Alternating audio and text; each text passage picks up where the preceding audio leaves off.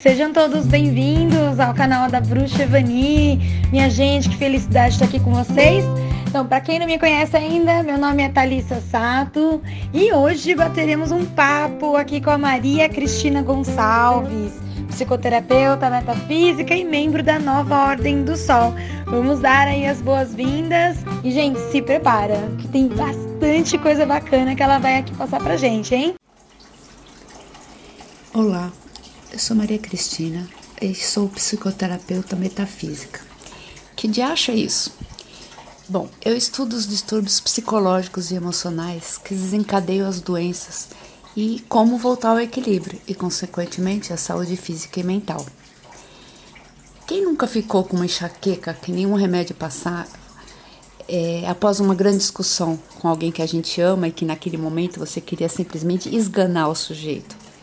Quem não teve uma dor de estômago uma gastrite, por exemplo, quando seu chefe, pai, marido ou esposa não deixa você falar ou agir para resolver um problema que você sabe o que fazer e você sente seu poder pessoal minado? São essas coisas do dia a dia que normalmente não damos conta que vai minando nossa saúde física e mental. Eu aprendi que salva ataques externos, ou seja, vírus, bactérias ou micróbio, o resto das doenças nós é que criamos. Como assim?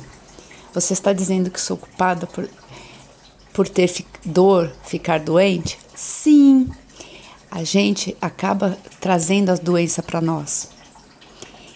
É, e olha que mesmo esses ataques externos, como bactérias e vírus, se a gente tiver uma boa imunidade conseguida, uma imunidade reforçada, não só é, com uma, boas práticas como é, práticas alimentares, é, práticas mentais e espirituais, a gente minimiza bastante esses ataques.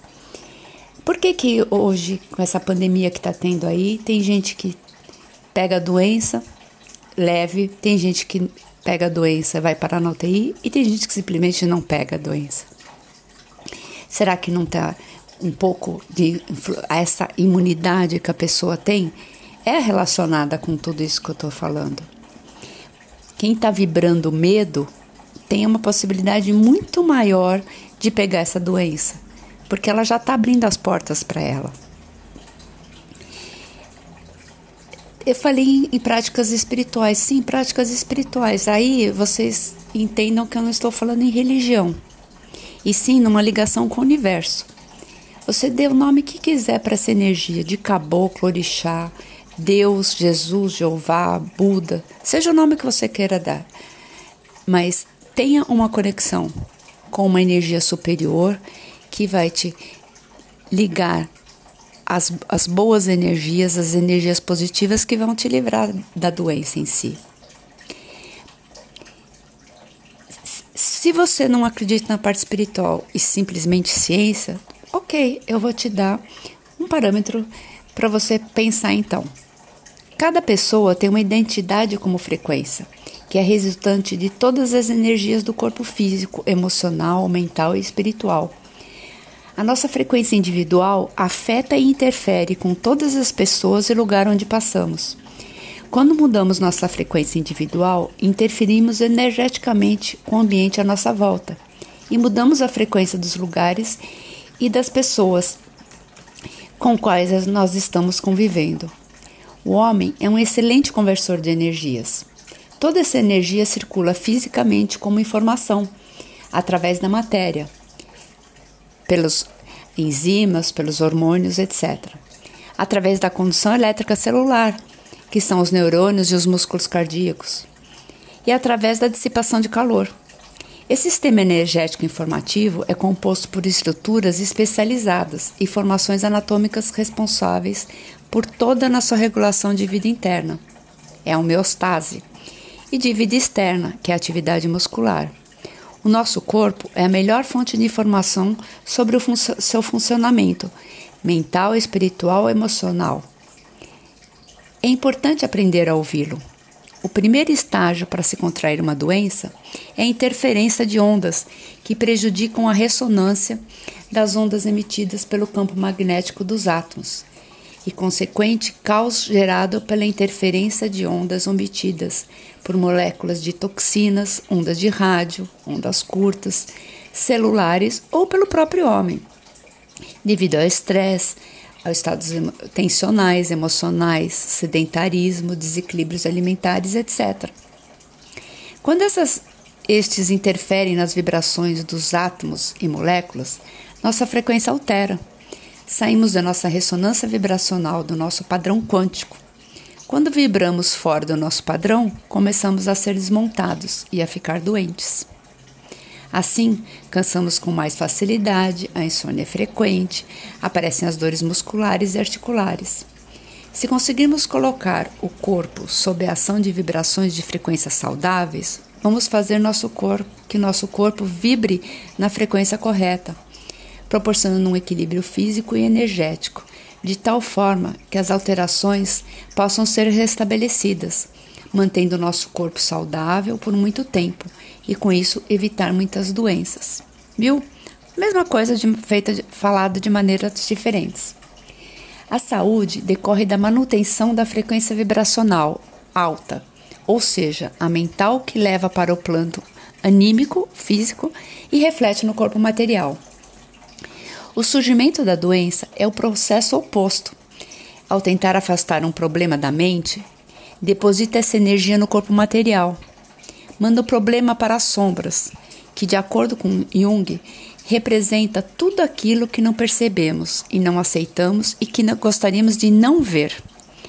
Em posição está o ego, que consiste tudo que aceitamos em nós e nos identificamos. Rudier, no livro Doença Linguagem da Alma, diz: Cada sintoma é a expressão de uma ideia que afundou no corpo, sendo, portanto, um padrão que falta à consciência. De acordo com a sua natureza, a informação está em um plano de vibração superior ao de, do problema corporal. Quando se consegue levar a problemática a esse plano superior, o veneno se transforma em presente. A manifestação da sombra na sintomática leva a sua, sua iluminação e a doença transforma-se em caminho de autoconhecimento. Portanto, a doença é um padrão, um ritual inconsciente, e o primeiro passo para a sua cura é trazer para o consciente, fazendo aquilo que o sintoma de qualquer maneira já está forçando a pessoa a fazer, só que conscientemente e de livre e espontânea vontade. Por exemplo, é, vocês querem ver um exemplo da, das emoções da gente interferindo no corpo? O intestino preso, por exemplo, é quando a pessoa se recusa a mudar segue padrões estabelecidos e não consegue fazer a mudança necessária.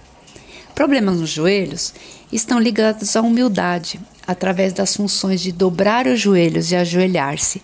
É você se é, ajoelhar para como se você ajoelhasse para aquela situação. Ou seja, você tem que se submeter àquela situação para que você resolva. Não adianta fazer corpo duro. Dor no peito, tristeza, angústia. Obstrução nas artérias coronárias, ela é reflexo de rancor e agressividade, é o que a gente chama de peito fechado. O câncer de mama é o bloqueio da ternura e afetividade por perdas emocionais do passado, geralmente ligados a traições amorosas. A enxaqueca, ela é causada nas pessoas que são perfeccionistas, autocríticas e muito sensível à crítica alheia, e demasiadamente ansiosa. A gordura localizada na região abdominal é de uma pessoa que tem muito medo, então ela está criando uma camada de proteção para si mesmo, como se fosse uma, um muro entre as pessoas que podem é, trazer é, angústia para ela e ela se usa como uma proteção. As disfunções nas glândulas que excretam, por exemplo, é o jeito de colocar determinadas emoções para fora. A cistite, ela é, representa é que a pessoa quer gritar e não grita, então ela está gritando pela boca errada. E assim vai, temos centenas de, de exemplos desse tipo. A minha abordagem dentro da, da, do que eu proponho é se concentrar no funcionamento do corpo como centros de energia que o abastecem, que são nada mais do que os chakras. Não vou dar aula aqui de chakra, é, cada um deve ter uma noção mínima do que são os sete chakras, que são os sete que nós temos centenas no corpo, mas que normalmente se fala em sete chakras principais, que nutrem o nosso corpo físico e energético. E o seu mau funcionamento, o seu bloqueio ou deficiência podem gerar desequilíbrios que acabam fazendo por consequência doenças. O chakra bloqueado energeticamente pode estar excessivo ou deficiente, e ele estará cheio ou vazio, de acordo com o estado espírito da pessoa, que irá refletir na estrutura do seu corpo, inclusive. Quando o chakra está deficiente, ele está bloqueado ao estímulo e chega e o que chega é restrito impedindo a energia, a entrada da energia externa. Isso significa que o tipo de atividade relacionada àquele chakra também está bloqueado. Quando o chakra está excessivo, também está bloqueado, preso a um padrão restritivo, porque ele impede que a energia interior se irradie, porque só vem energia de fora. Quando a energia interior não é liberada, aquele, aquele chakra se torna uma força dominante, per, permanente e ele interfere no sistema como um todo. Nós podemos também fazer a correspondência com os chakras com os nossos direitos como ser humano e, consequentemente, a origem dos bloqueios que causam as, as respectivas doenças. O chakra coronário ele é ligado ao saber, ao direito de você saber, de você aprender. O frontal, o chakra frontal, é o direito de ver. O, o chakra laríngeo, de falar e ouvir a verdade. O chakra coronário, coronário, o direito de amar e ser amado. O, o chakra esplênico, de agir. E o sexual, de ter. Para obtermos o equilíbrio, temos vários recursos, como utilização de ervas, pedras, exercícios energéticos, etc. Em nossos próximos encontros, eu irei abordar cada um desses chakras, falando dos seus desequilíbrios e como reequilibrá-los, e, consequentemente, sermos responsáveis e conseguiremos manter a nossa própria saúde. Nós mesmos somos capazes de gerar a saúde de nosso corpo através desse equilíbrio energético. Eu agradeço a companhia de todos e até a próxima.